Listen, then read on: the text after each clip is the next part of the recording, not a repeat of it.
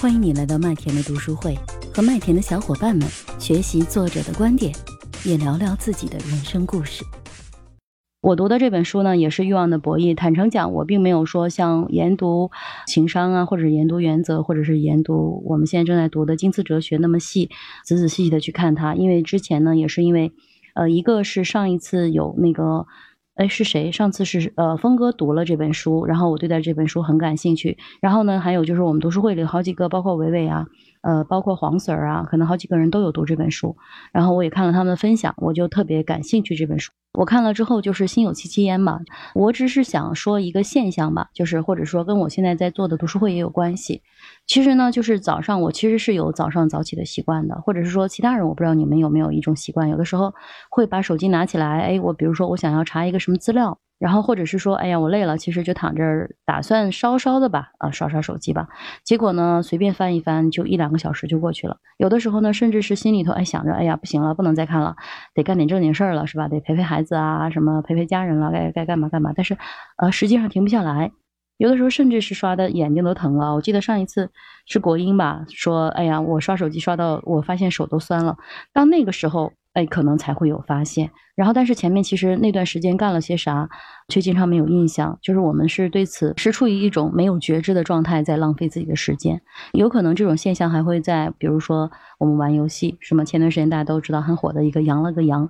我记得有一天，呃，第二天早上开车，然后那个主持人还说：“哎呀，他说你别说了，我那个玩那个游戏玩到凌晨三点钟，我就是过不去，就差那么一点儿。”这种情况其实从书中讲，它其实就是一种上瘾，比较常见的上瘾，比如说吸烟、喝酒啊，或者是说什么吃零食啊，其实呃这些可能是上瘾，还有药物上瘾、毒品上瘾等等啊。就是有一些东西，我们明明知道它对我们的健康不利，但是我们还在坚持，一边知道这样做不对，但是另外呢还在跟自己在作对，被我们自己的欲望所操控。所以的话呢，就是这个，我认为就是我读这本书的一个目标吧。就是我也想知道我自己这种所谓的成瘾的状态是如何产生的，然后我如何去跟他去共处，如何去让我自己的这种成瘾，用一些坏习惯的成瘾变成。好习惯的成瘾，《欲望的博弈》这本书呢，作者是贾德森·布鲁尔，他是一位医学博士，他是国际成瘾的训练专家。那他的这个研究呢，就是关于这本书的这个研究成果啊，就是关于成瘾的训练的研究成果呢，被《时代》杂志评为呃二零一三年的一百大健康新发现。他其实呢，就是这个上次是峰哥也讲了啊，就是。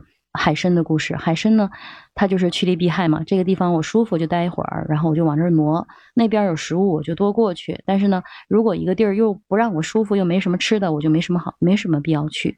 所以其实就是这个是海参的一种习惯。而海参呢，它的脑跟我们人类是一样的，都是有两亿个，就是呃都有神经元，只不过是海参呢，它有两亿个神经元，但是我们人类呢有八百六十亿个。虽然说数量不同，但是其实这个本质本能都是一样的，就是趋利避害。我们人类也是一样的，有奖励就多做，没奖励就少做。为什么会玩游戏会上瘾？因为它是及时奖励的。还有呢，就比如说刚才我说的刷手机，这种奖励是什么？就是多巴胺。多巴胺会短暂的给我们带来一些快乐啊，会分泌这些东西让我们愉快。而实际上的话，就是我们在保持觉知去做这件事情的时候，其实我们知道我们是在浪费。浪费时间，作者说就是在用自己的这些习惯再去自杀。就是我们明明都知道吸烟不好，然后比如说半夜爬起来吃宵夜不好，晚上睡前刷手机不好，嗯，这个是确实是蓝光对我们的睡眠是非常有影响的。然后它会让我们的大脑，就即便是睡着了，也没有办法去呃有很好的休息。其实这个是科有科学依据的，所以睡前两个小时不要刷手机，这个是对我们睡眠特别重要的。但是我们都还在做，有可能我们做完之后还会很懊恼，还是。会控制不住，但是我们还是会去做。我们为什么会忍不住去做？所以就是我们日常的大脑的运作方式是。今天早上的读书会，我们还刚刚刚有复习过，就是我们大脑从那个虫子进化过来开始，就是我们有爬虫脑，再后来就是情绪脑，再往外发展的就是我们的脑边缘系统，就是才才开始到了思考脑。所以实际上我们很多时候再去用这种条件反射来解决问题的时候，就是用我们的大脑的默认模式网络。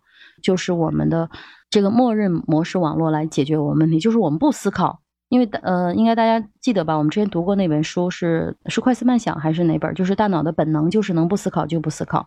当我们没有跟任何的主观去要求我们的大脑去做什么事情的时候，它的本能就是这样的。所以其实我们的这个所有的成瘾其实就是一种反射，就是一种条件反射。就像我们在这个森林中迷路了一样，书中是这样指的举的啊，就是如果我们在森林里边转圈圈，然后可能我越努力反而就迷路的越厉害。然后书中他提了四个问题，第一个就是如何从各种各样的欲望中解放出来；第二个就是如何将负面的那些欲求转化为正面的欲求；第三个就是如何挣脱欲望的束缚，成为完整的自我；第四个就是如何活在当下，用正念理解和接受生。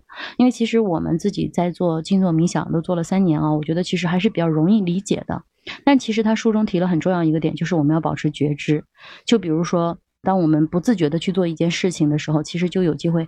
如果我们在森林中迷了路，我们就要知道要先停下来，然后呢，就找一个指南针看一下方向，然后重新定位之后，就沿着正确的方向再走就好了。这个其实我觉得有点像刚才我们跟新颖在讨论的那个人生状态是一样的。如果你现在正在躺平、正在摆烂，有可能其实并不是你不想努力，而是你可能迷茫了。